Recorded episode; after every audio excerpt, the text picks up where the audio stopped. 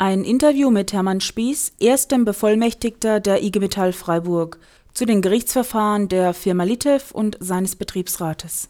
Wir hatten am Mittwoch äh, zwei Verfahren vom Arbeitsgericht in Freiburg, wo jeweils die Arbeitgeberseite über einstweilige Verfügungen äh, versucht hat, äh, den Betriebsrat zu hindern, bestimmte Informationsschriften zu verteilen oder entsprechende Umfrage zu stoppen.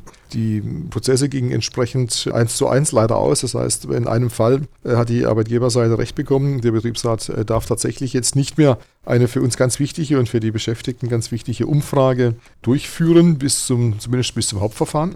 Und somit muss der Betriebsrat da entsprechend warten, bis das Hauptverfahren entscheidet. Wir gehen davon aus, dass wir dann entsprechend noch Recht bekommen.